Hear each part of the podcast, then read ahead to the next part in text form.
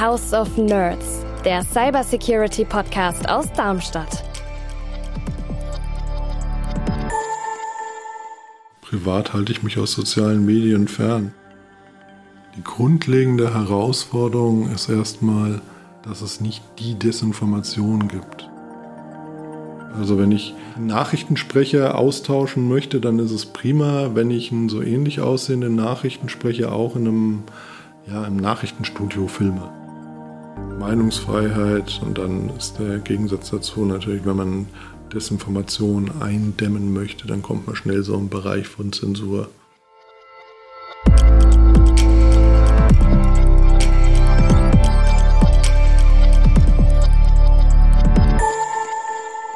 Hallo und herzlich willkommen im House of Nerds, dem Cybersecurity Podcast aus der IT-Sicherheitshochburg in Darmstadt.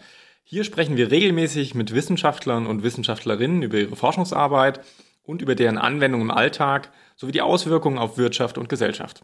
Ich bin Oliver Küch, bin PR-Mitarbeiter am Nationalen Forschungszentrum Athene und die zweite Stammstimme hier im Podcast gehört meiner Kollegin Anna Spiegel. Hallo Anna. Ja, hallo, ich bin Anna Spiegel, Redakteurin am Fraunhofer Institut für sichere Informationstechnologie SIT und heute sprechen wir über Fake News bzw. Desinformation und dazu begrüßen wir herzlich Professor Dr. Martin Steinebach. Er leitet die Abteilung Media Security und IT Forensics bei uns am Institut. Hallo Martin. Hallo. Martin zählt zu den Pionieren der Mediensicherheit. Er und sein Team beschäftigen sich seit Jahren mit der Erkennung von Manipulation an Medien, Text, Bild oder Video aus technischer Sicht – und gerade erforscht er besonders das Thema Fake News bzw. Desinformation. Wie erkennt man Fake News automatisiert? Auf welchen Wegen, über welche Kanäle verbreiten sich Fake News? Wie wirken sie? Dafür arbeiten Martin und sein Team auch viel mit Forschenden aus anderen Fachrichtungen zusammen. Martin ist außerdem einer der wenigen Wissenschaftler, die auf Spotify zu finden sind. Und da kommen wir später nochmal drauf zurück. Ja, schön, dass du da bist.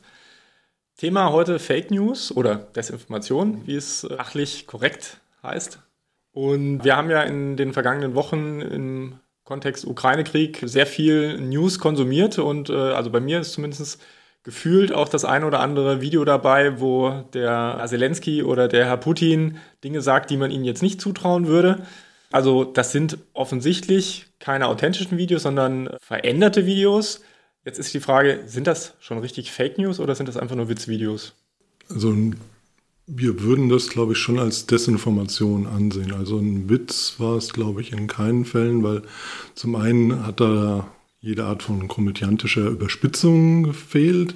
Das waren ja schon relativ gut gemachte, jetzt fern davon perfekte Videos, die beides mal auch eine relevante politische Aussage eigentlich getroffen haben. Wenn ich ich richtig erinnere, war es beim Herrn Zelensky ein Aufruf, ähm, die Waffen niederzulegen. Beim Putin war es eine Ansprache, die ein bisschen an die ähm, Gemeinsamkeit der Völker und eine ähm, friedliche Lösung appelliert hat. Und beides sind ja Sachen, die durchaus substanziellen Einfluss auch auf die, die Entwicklung dieses Krieges haben können. Also bei Zelensky hätte es ja dazu führen können, dass tatsächlich die, die Front tatsächlich gebrochen wird wenn halt eben der Widerstand dann tatsächlich ähm, beigelegt wird seitens der Ukraine. Bei Putin kann es immer sein, dass mit so einer Nachricht halt eben ein Volk dann tatsächlich auch plötzlich anders über den Krieg denkt und vielleicht dann auch das Gefühl hat, dass äh, Putin vielleicht selbst gar nicht hinter dem Krieg steht. Ja, und dann halt gegebenenfalls eben da auch Kriegsmüdigkeit oder Kriegsfeindlichkeit ähm, einkehrt. Also von daher würde ich schon sagen, das waren Desinformationen. Auf jeden Fall eher Desinformation als jetzt irgendwie einfach nur Entertainment. Jetzt hast du schon mehrfach Desinformation gesagt. Vielleicht definieren wir es am Anfang nochmal. Wir sind hier ein Wissenschaftspodcast, ne, wie es gehört. Fake News ist das, was man öfter hört in der, in der, im Alltag. Gibt es da einen Unterschied? Ist das synonym? Und was macht eigentlich so eine Desinformation aus? Fake News und Desinformation werden oft als Synonym verwendet. Ich würde mal sagen, Fake News ist halt eher so die umgangssprachliche ähm, Bezeichnung und wird halt auch häufig dann mal so als Abwehrbegriff verwendet. Also im Sinne von irgendeine Nachricht, die mir einfach nicht gefällt, die jetzt aber auch wahr sein kann oder nicht, die ich nur einfach abschmettern möchte, die wird dann einfach mal als Fake News bezeichnet. Desinformation ist dann so die sachlichere, in der wissenschaftlichen Gemeinschaft gebräuchlichere Bezeichnung. Und üblicherweise versteht man darunter Aussagen, die so einen Nachrichtencharakter haben, die aber falsch sind und dabei böswillig falsch im Sinne von, dass man eben eine negative Wirkung erzeugen möchte. Man möchte irgendwie destabilisieren oder Leute anstacheln oder ähnliches. Mhm. Jetzt habt ihr ja in einigen Projekten euch schon mit Fake News, Desinformation auseinandergesetzt. Habt zum Beispiel auch ähm, im Corona-Kontext verschiedene äh, falsche, also Desinformationen, Erscheinungsformen euch angeschaut. Wie sieht denn so ein was ist denn das typische Beispiel? Was sind typische Beispiele für äh, Vorkommnisse von Desinformationen in der Wirklichkeit? Ich glaube, so richtig typisch könnte man es gar nicht festmachen, weil es doch sehr, sehr breit und unterschiedlich ist. Es gibt so ein paar Merkmale, die, die man rausarbeiten kann, die zumindest mal in der Vergangenheit oft ähm, zu erkennen waren. Also Desinformation, wenn sie jetzt als Text ähm, verbreitet werden, versuchen oft emotional zu appellieren. Das ist ja auch so ein bisschen das Perfide an, den, an der Verbreitung über die sozialen Medien, dass halt gerade emotionalisierende Inhalte sehr schnell geteilt werden. Und da versuchen natürlich eben die Desinformation auch anzusetzen und eben appellieren an, an Instinkte. Ja, also einfaches Beispiel, statt Großmutter sagt man Oma und schon ähm, ist es irgendwie so ein bisschen wärmer und zieht scheinbar dadurch die Leute mehr. Ja, also das ist so ein Beispiel, aber ansonsten ja wirklich extrem unterschiedliche Sachen, also von ähm, wissenschaftlicher Fehldarstellung über ähm, Leuten ähm, Aussagen in den Mund legen, die sie so nicht getroffen haben, irgendwelche Falschmeldungen von, von Journalisten, die die nie gesagt haben, verschiedenste Arten von Medienmanipulation, insbesondere Bildmanipulation ist da alles dabei. Was sind da so die, die typischen Sachen? Weil Bildmanipulation habt ihr euch, glaube ich, intensiver mit auseinandergesetzt. Mhm, ja, klar.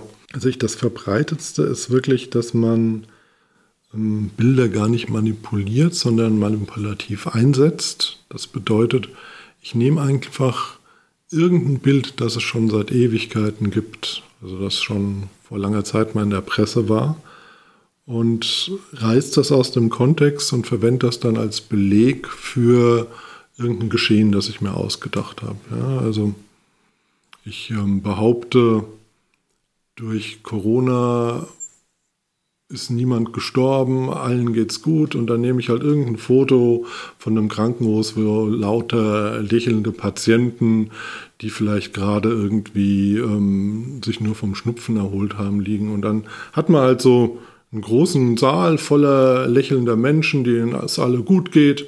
Und ähm, die Sonne scheint rein und dann denkt man, ja, das ist ja gar nicht so schlimm.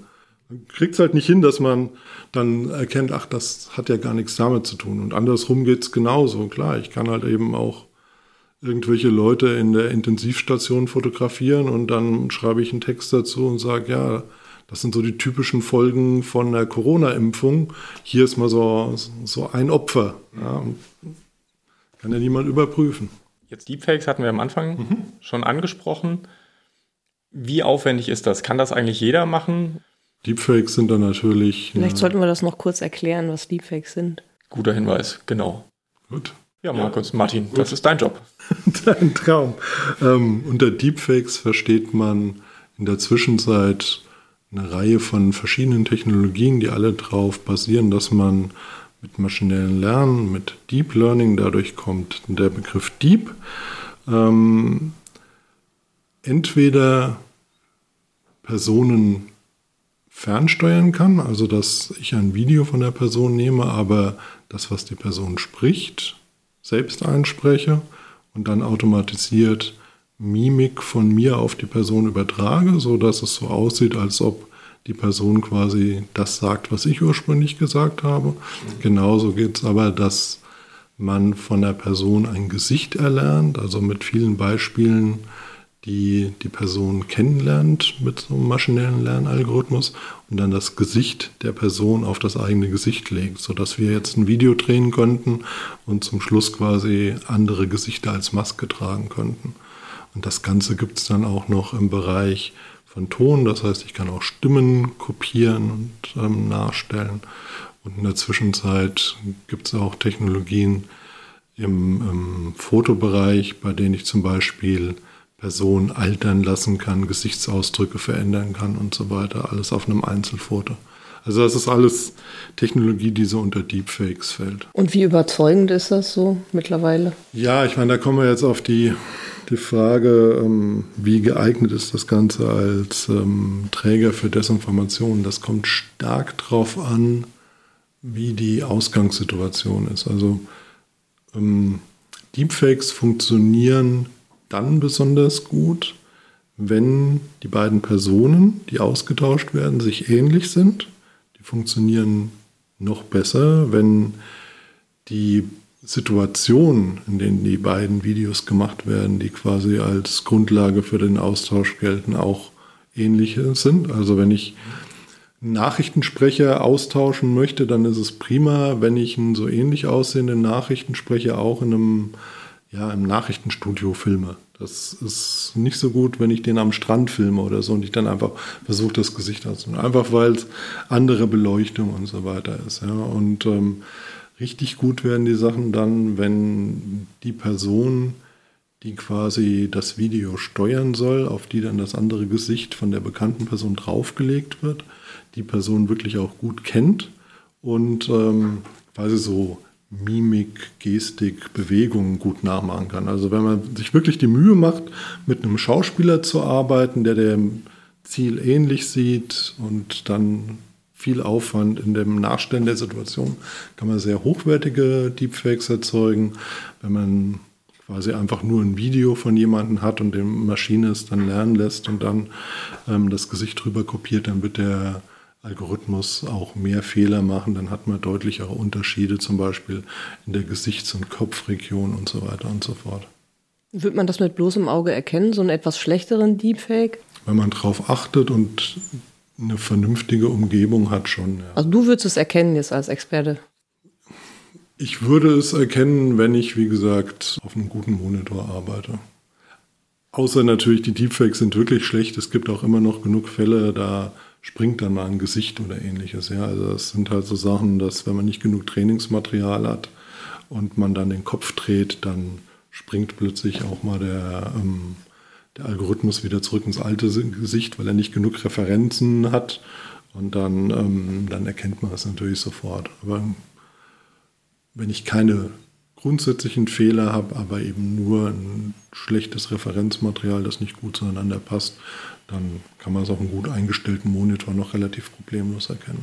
Was ähm, können denn überhaupt die Bürgerinnen und Bürger tun, um Desinformation allgemein zu erkennen?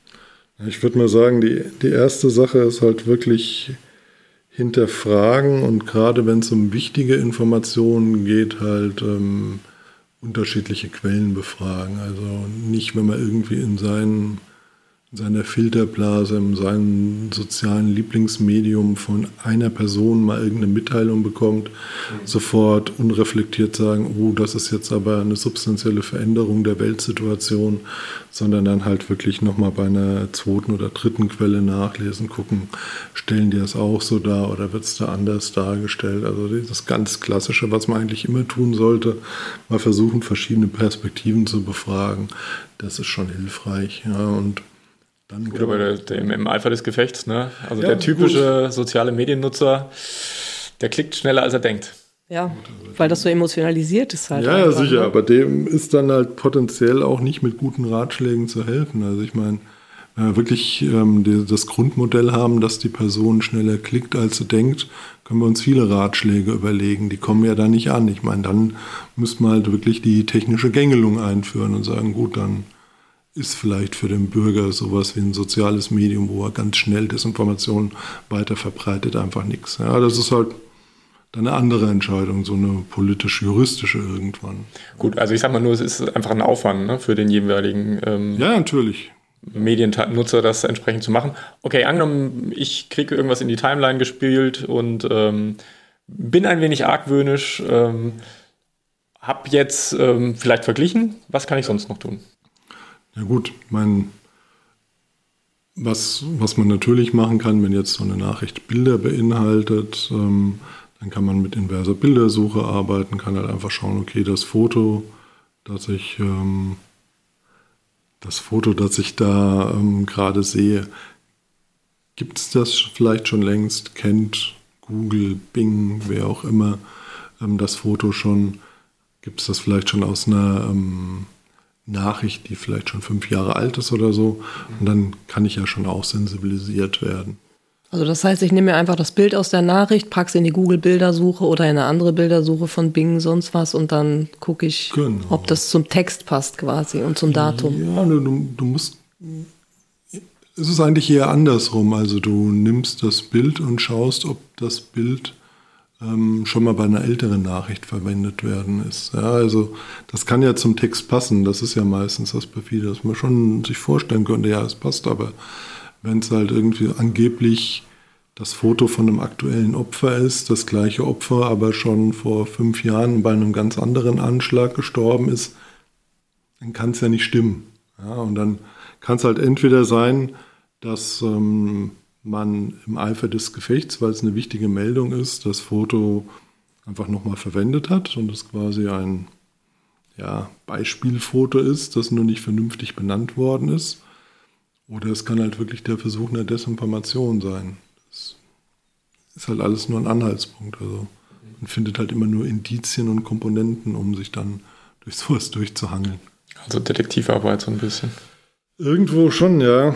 Also das ist ja das, das grundlegende Problem. Also du hast ja selbst schon gesagt, es ist halt anstrengend. Also wenn man wirklich ähm, Informationen hinterfragen will und selbst verifizieren möchte, das ist Aufwand.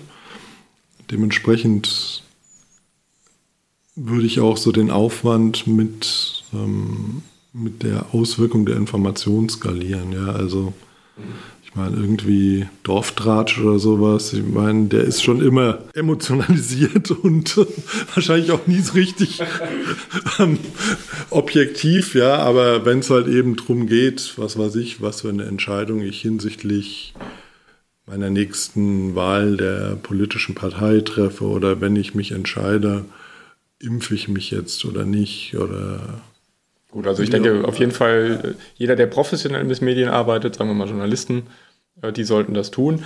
Das auf jeden Fall, ja. Und also ich habe es persönlich auch noch nicht gemacht. Ich habe es schon oft gehört, okay. diese inverse Bildersuche, mhm. was ihr äh, da berichtet habt. Ich würde sagen, dass äh, wir versuchen mal einen Link dazu zu kriegen und das in die Show Notes zu tun, dass es jeder ausprobieren kann. Und ich probiere es dann auch aus. Alles gut, ja. Ähm, ihr habt bei euren Corona-Untersuchungen ja ganz unterschiedliche ähm, Manipulationen feststellen können. Du hast ja schon ähm, mhm. äh, darauf drauf hingewiesen. Da wurde einmal einfach ein, ähm, ein Bild, glaube ich, vom Herrn Söder äh, aus einer Impfung genommen und die in einen falschen Kontext äh, gestellt. Und bei einer anderen Sache wurde aber zum Beispiel auch ein LKW, ein verunglückter LKW, einfach mit einer, ich sag mal, Beschriftung versehen, die genau. nicht da ist. Diese Beschriftung ähm, hätte die inverse Bildersuche so ein Foto auch gefunden? Also wenn der LKW nicht ganz so aussieht wie auf dem gesuchten Bild? Ja, kann man schon Glück haben. Also es kommt immer ein bisschen drauf an, mit welchem Algorithmus die arbeiten. Die arbeiten ja unterschiedlich. Wir haben ja auch Tests gemacht und jede verhält sich da ein bisschen anders. Algorithmisch ist es an sich kein Problem. Da gibt es also genug Verfahren, die problemlos auch ähm, den LKW erkennen, wenn auf jetzt ein Schriftzug draufgelegt worden ist. Das ist immer so ein bisschen die Frage da, ähm, wie viel Prozent von dem Bild dann ersetzt worden sind. Da war es nur ein relativ kleiner Teil, da wäre ich noch optimistisch gewesen. Was denkst du dir eigentlich, ähm, also vor allen Dingen jetzt im Corona-Kontext hattet ihr ja relativ also zwei, drei Projekte. Und äh, was denkst du dir da bei der Arbeit, wenn du da so größere Desinformationskampagnen zu dem Thema siehst? Also bist du da komplett emotionslos oder regst du dich auf? Oder wie, äh, wie wirkt das auf dich? Bist du da schon ganz, keine Ahnung, abgeklärt? Also ich versuche natürlich ähm, bei der Arbeit direkt da das Ganze distanziert zu betrachten und nicht Klappt auf die das? technischen, ja, das klappt eigentlich ganz gut. Also muss man schon sehen. Ähm, da hat man sonst, glaube ich, auch kein gutes Urteilsvermögen darum, was eine sinnvolle Herangehensweise ist und was nicht, weil es macht ja auch wenig Sinn, dann irgendwie sich in irgendwelche einzelnen Fragestellungen zu verbeißen, sondern es geht ja meistens darum, ein Massenphänomen irgendwie unter Kontrolle zu bekommen. Ja, und ansonsten, ich meine, privat halte ich mich aus sozialen Medien fern, wirklich komplett. Von Hast du da kein, kein soziales Netzwerk? Nicht bei LinkedIn? Bei LinkedIn bin ich, aber das ist, ähm, würde ich mal auch sagen, nicht mehr als eine Visitenkarte, die online ist. Kluge Entscheidung. Ja, also, Ich reg mich immer zu viel auf. Ist auf Dauer nicht gesund. ja, sollte man sich die Frage stellen, ob das wirklich die Art von Unterhaltung ist, die man braucht. Ich mache das beruflich, Martin. Ich gut, muss ja. das machen. Ja, das- Ich muss da durch. ich wusste gar nicht, dass LinkedIn so gruselig ist. Nee, LinkedIn nicht, aber Twitter. Twitter ist gruselig. Manchmal. Gibt es da eigentlich Erkenntnisse? Da haben wir noch nicht drüber gesprochen. Ob es zwischen den sozialen Netzwerken große Unterschiede gibt. Ja, es gibt schon Unterschiede. Also ich meine, groß müsste ich jetzt ähm, müsste ich jetzt genauer wissen, um das quantifizieren zu können. Aber die verschiedenen sozialen Netzwerke gehen halt unterschiedlich, zum Beispiel mit Meldungen von Dritten um, mit der Art, wie sie mit Experten kooperieren und so weiter. Und ähm, wie man dann halt eben auch ähm, zum Beispiel Nachrichten in irgendeiner Weise einschränkt, die ähm, Desinformation sind. Also da haben die, die entsprechenden Plattformen ja ganz unterschiedliche Möglichkeiten. Da gibt es so den ganz zarten Schnitt zu sagen, wir löschen das alles und sperren auch den User, bis hin zu den sehr weichen Sachen, bei denen man dann halt nur so eine Markierung dran setzt, pass auf, das ähm, wurde als ähm, potenziell Desinformation gefleckt oder man kann tatsächlich auch den Verbreitungsalgorithmen sagen, verbreitet das mal ein bisschen vorsichtiger. Ja, das heißt also, er wird also quasi so eine Information, eine Desinformation, eine Nachricht auch einfach mal entschleunigt, sodass er sich so schnell nicht verbreiten kann. Das sind also die verschiedenen Möglichkeiten, die die Plattformen haben und die setzen sie halt unterschiedlich ein. Und ähm, Gibt es da irgendwie so ein Ranking, welche Plattform da, sag ich mal, am progressivsten ist und welche am meisten einschränkt, in Anführungszeichen? Kann ich dir nicht sagen, weil also da haben wir uns tatsächlich nicht mit beschäftigt. Wir gucken ja eher auf der Sicht der einzelnen Nachricht. Also wir sehen unsere Aufgabe hauptsächlich darin, Methoden zu entwickeln, mit der ich dann eine Desinformation erkennen kann oder zumindest mal eine Einschätzung geben kann, wie hoch die Wahrscheinlichkeit ist. Und das wären dann Werkzeuge, die wir halt eben zum Beispiel Journalisten oder eben Plattformen zur Verfügung stellen. Aber wir wir haben auch gar keine Mechanismen, mit denen wir jetzt eine Plattform so gesamtheitlich betrachten könnten, dass man da ein Ranking aufsetzen könnte. Was sind denn ähm, aus deiner Sicht im Moment die großen Herausforderungen bei der Erkennung von Desinformation? Ihr nutzt ja künstliche Intelligenz, Deepfakes, da hast du schon das Deep Learning angesprochen, das ist ja eine Form des Einsatzes von ähm, künstlicher Intelligenz. Ich weiß, dass ihr viel mit Machine Learning macht, einer anderen ähm, Art von künstlicher Intelligenz. Aber was sind eigentlich so die, die Herausforderungen, vielleicht auch bei den verschiedenen Medien? Ja, ich glaube, die, die grundlegende Herausforderung ist erstmal, dass es nicht die Desinformation gibt. Ja, also die Desinformationen, das hat man gesehen, die funktionieren von Thema zu Thema völlig unterschiedlich. Also Desinformationen zum, ähm, zur US-Wahl sind ganz anders wie Desinformationen zu Corona. Naja, es sind andere Argumentationslinien, es sind andere Arten von ähm, Terminologien. Bei dem einen wird vielleicht eher an Verschwörungsmythologien ähm, oder Mythen ähm, adressiert, bei dem anderen wird eher pseudowissenschaftlich argumentiert und, und so weiter und so fort. In der Ukraine hatten wir jetzt viel auch ähm, historische Sachen, aber auch dann immer wieder die Frage, ähm, wer kriegt so die Hoheit über die tatsächliche Beobachterrolle, ähm, wer, wem trauen, trauen die Menschen auf der Welt äh, mehr, wenn es darum geht, welche Auswirkungen der Krieg jetzt tatsächlich hat. Gibt es zivile Opfer oder nicht?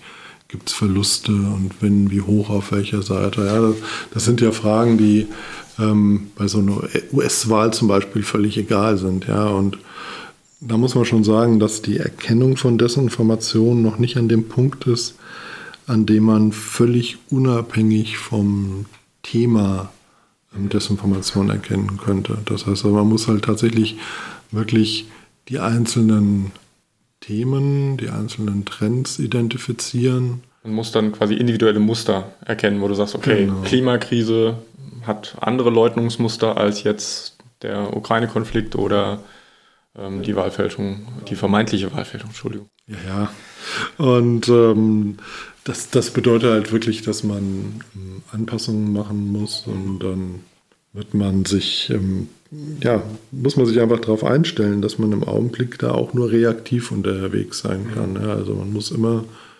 schauen, welche wichtigen Desinformationskampagnen laufen da und ähm, wie kann man dann eben dabei unterstützen, die möglichst einzudämmen. Mhm. Wer sind denn eure Auftraggeber vor allem? Also für, für wen entwickelt ihr das? Ihr habt ja auch Lösungen, die dann wirklich zum Einsatz kommen können zum Teil. Ne? Ja, wie es halt so ist, also der Prozess zwischen ähm, der Entwicklung von der Technologie dahin, dass tatsächlich Anwender in der Praxis die einsetzen, ist ein langer Prozess und wir sind jetzt der Desinformationsforschung seit wenigen Jahren aktiv. Also ich würde mal sagen, wahrscheinlich Größenordnung von fünf Jahren. Mhm. das ist tatsächlich noch nicht so weit, dass es wirklich in der Praxis eingesetzt werden würde. Es gibt ähm, Technologien, die, ähm, die schon verwendet werden. Also ich weiß, dass Journalisten durchaus auch automatisierte Tools für sowas wie die inverse Bildersuche und so weiter verwenden. Ich glaube halt, oder auch das, was wir beobachtet haben, das hat also nicht, nicht mal was mit Glauben zu tun, dass es schon sinnvoll wäre, da technische Weiterentwicklungen einzusetzen. Also eine grundlegende Sache zum Beispiel bei der inversen Bildersuche ist halt, ich muss die Bilder hochladen. Ja. Das heißt also, eigentlich, wenn ich wirklich vertrauliche Bilder habe, die mir jemand zuspielt, sagt, pass auf, das ist irgendwie ein Foto, ähm, das kennt noch niemand. Will ich das wirklich hochladen und damit Google die Erlaubnis geben, damit zu machen, was es möchte, was ja in den AGBs teilweise so interpretiert werden kann. Ja, also da wird es tatsächlich Sinn machen, Infrastrukturen zu bauen, die zum Beispiel Journalisten gemeinsam verwenden können, um halt ihre Bildersuche auf bekanntes Material durchzuführen. Und so aufwendig ist das tatsächlich auch nicht. Aber das sind so Schritte, die schlagen wir schon ziemlich lange vor, aber das ist schon noch ein relativ träger Prozess.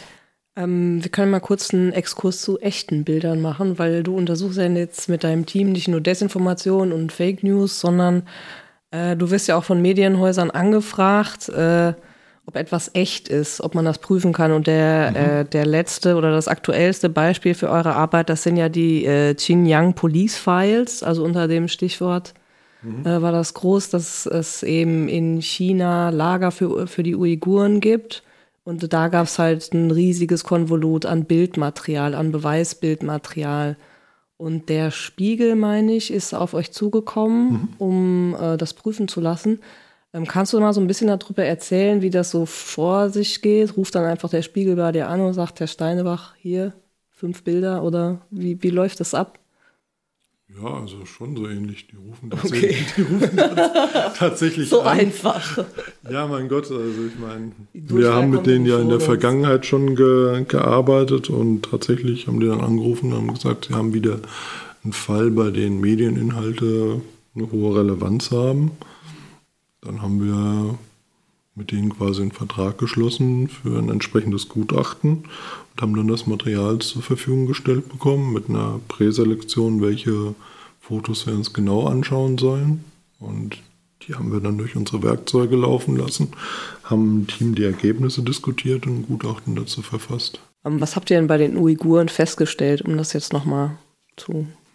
Ja, wir haben, also allzu viel darf ich darüber tatsächlich nicht sagen, weil die ähm, die Rechte natürlich beim Spiegel bei der Untersuchung liegen. Sie haben aber ja ein Beispiel von uns schon publiziert und dadurch kann ich ein bisschen darüber reden. Das war aber tatsächlich ähm, auch relativ eindeutig. Also da waren zum Beispiel Porträtfotos, die man im Nachhinein ähm, noch ausgeschnitten hat, also den Hintergrund weggeschnitten hat. Und ähm, das konnte man schon mit bloßem Auge erkennen, dass da die Fotos irgendwie komisch aussahen. Mit unseren Werkzeugen konnten wir halt nochmal ganz deutlich zeigen, welche Teile von dem Foto unberührt waren, also als Originalvorlagen und welche Teile weggeschnitten worden sind. Und das haben wir dann halt eben visualisiert und eben auch kurz eine Einschätzung dazu abgegeben. Und ähm, ja, letztendlich war das in dem Fall dann wohl einfach so, dass diese Fotos als ähm, Grundlage für, ich glaube, eine Gesichtserkennung tatsächlich verwendet werden sollen oder einen biometrischen Ausweis oder was in der Art. Und die Software, die das dann ähm, durchführt, die lässt sich von Hintergrundinformationen manchmal verwirren und deshalb haben die das halt alles weggeschnitten. Ah, okay. Den Rest erzählst du uns dann nach der Aufnahme. Es tut mir dann leid für die Leute an den. Wieso? Ja, okay. ja, das ist das Schöne bei uns, äh, dass wir natürlich auch die Sachen, die nicht veröffentlicht werden dürfen, immer mal erfahren. Aber Ganz klar. Ihr habt ja schon mal für, ich glaube, ähm, ein Redaktionskonglomerat äh, eine Untersuchung gemacht. Das war damals das äh, Spiegel auch. Spiegel und Süddeutsche. Spiegel Süddeutsche waren mit dabei.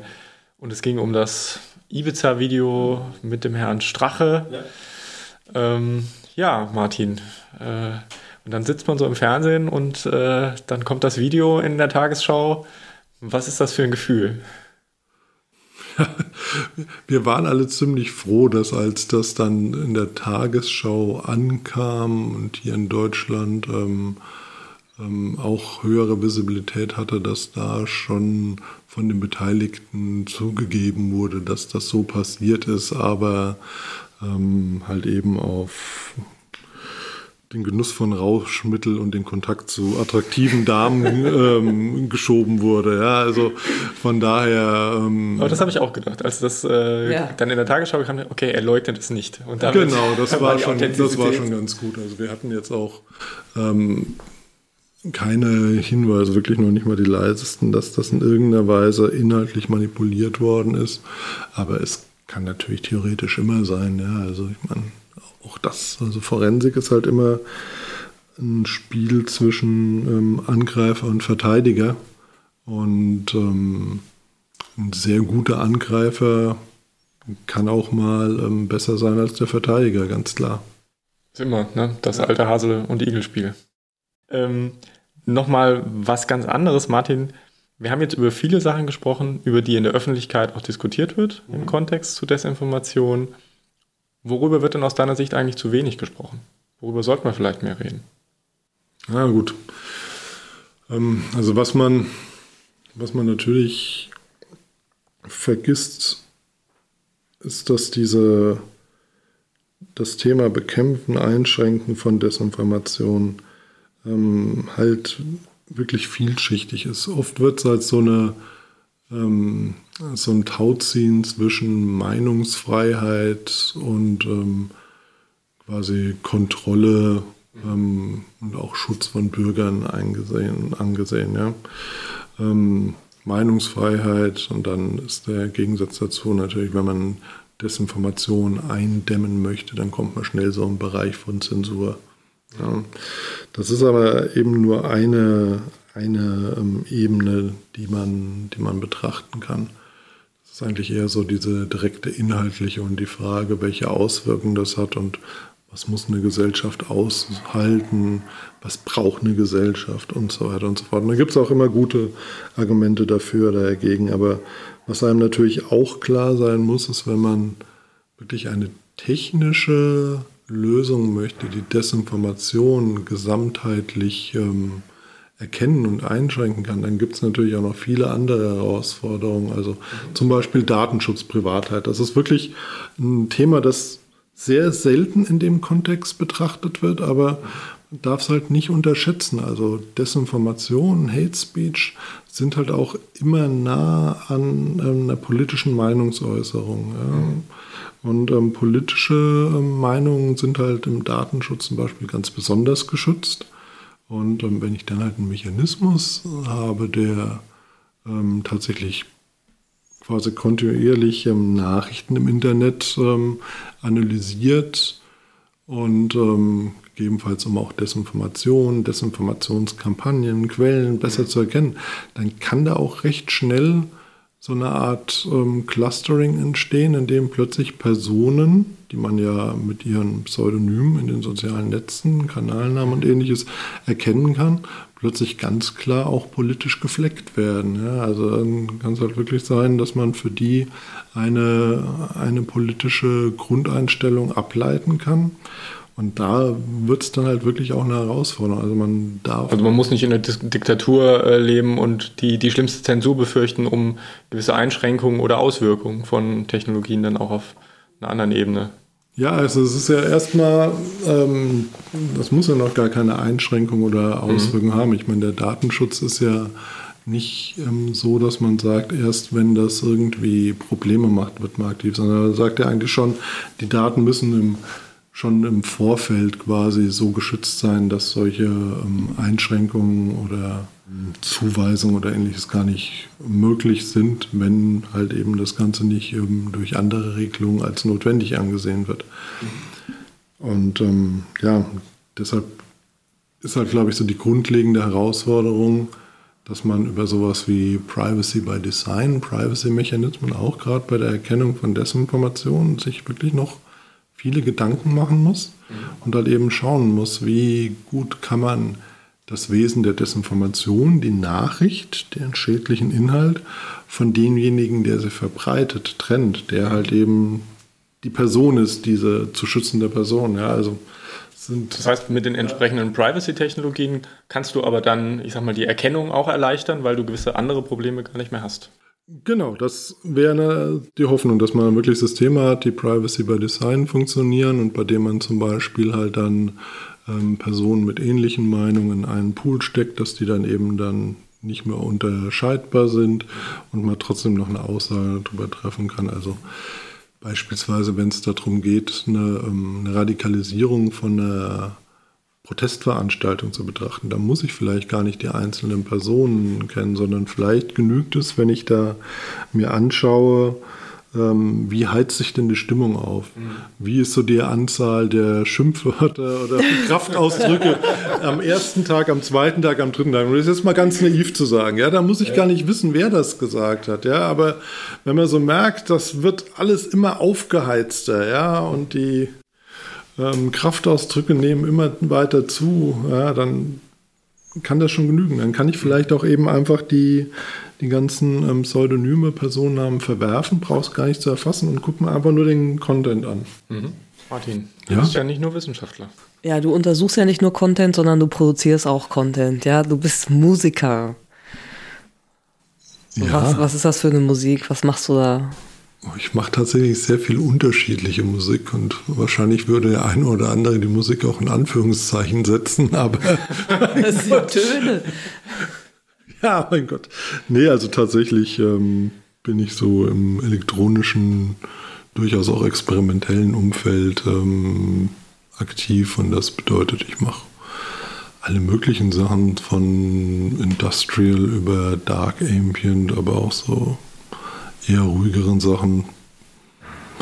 Ja, aber. Bist du schon mal irgendwo aufgetreten? Ja.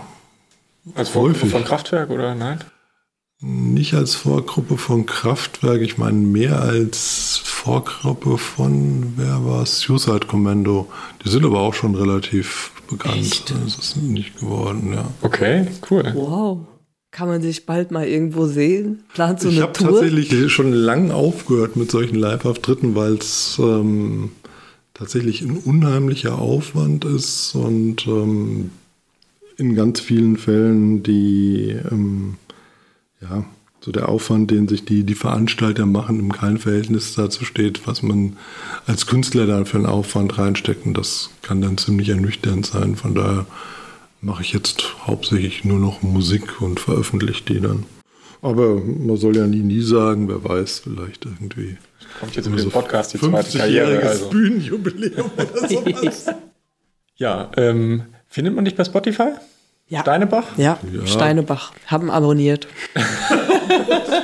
Ja, damit habe ich tatsächlich nichts zu tun. Also ich meine, die Sachen in Spotify und in das spielen dann die Labels ein. Von daher Ganz ohne Wasserzeichen wahrscheinlich. Vermutlich, ich weiß es nicht. Keine Ahnung, ich weiß nicht, was Spotify mit den Medien alles macht. Ja, also ganz herzlichen Dank, Martin, erstmal Gerne. für deinen Besuch hier bei uns im House of Nerds. Ähm, ja, falls es Fragen gibt, reichen wir dir auch gerne an dich weiter. An dieser Stelle nochmal auch an alle Zuhörerinnen und Zuhörer die Aufforderung, uns bitte gerne äh, Feedback oder Fragen zuzuschicken unter, also an podcast at sit.fraunhofer.de. Und wir freuen uns über alle Rückmeldungen, die wir bekommen. Wir lesen auch alles, versprochen. Und ähm, ja, hoffen, es hat gefallen und freuen uns, wenn ihr das nächste Mal wieder dabei seid mit der Anna und mir. Und ja, ich sag schon mal Tschüss und Anna, du hast das letzte Wort. Ich sag auch Tschüss. Bis zum nächsten Mal.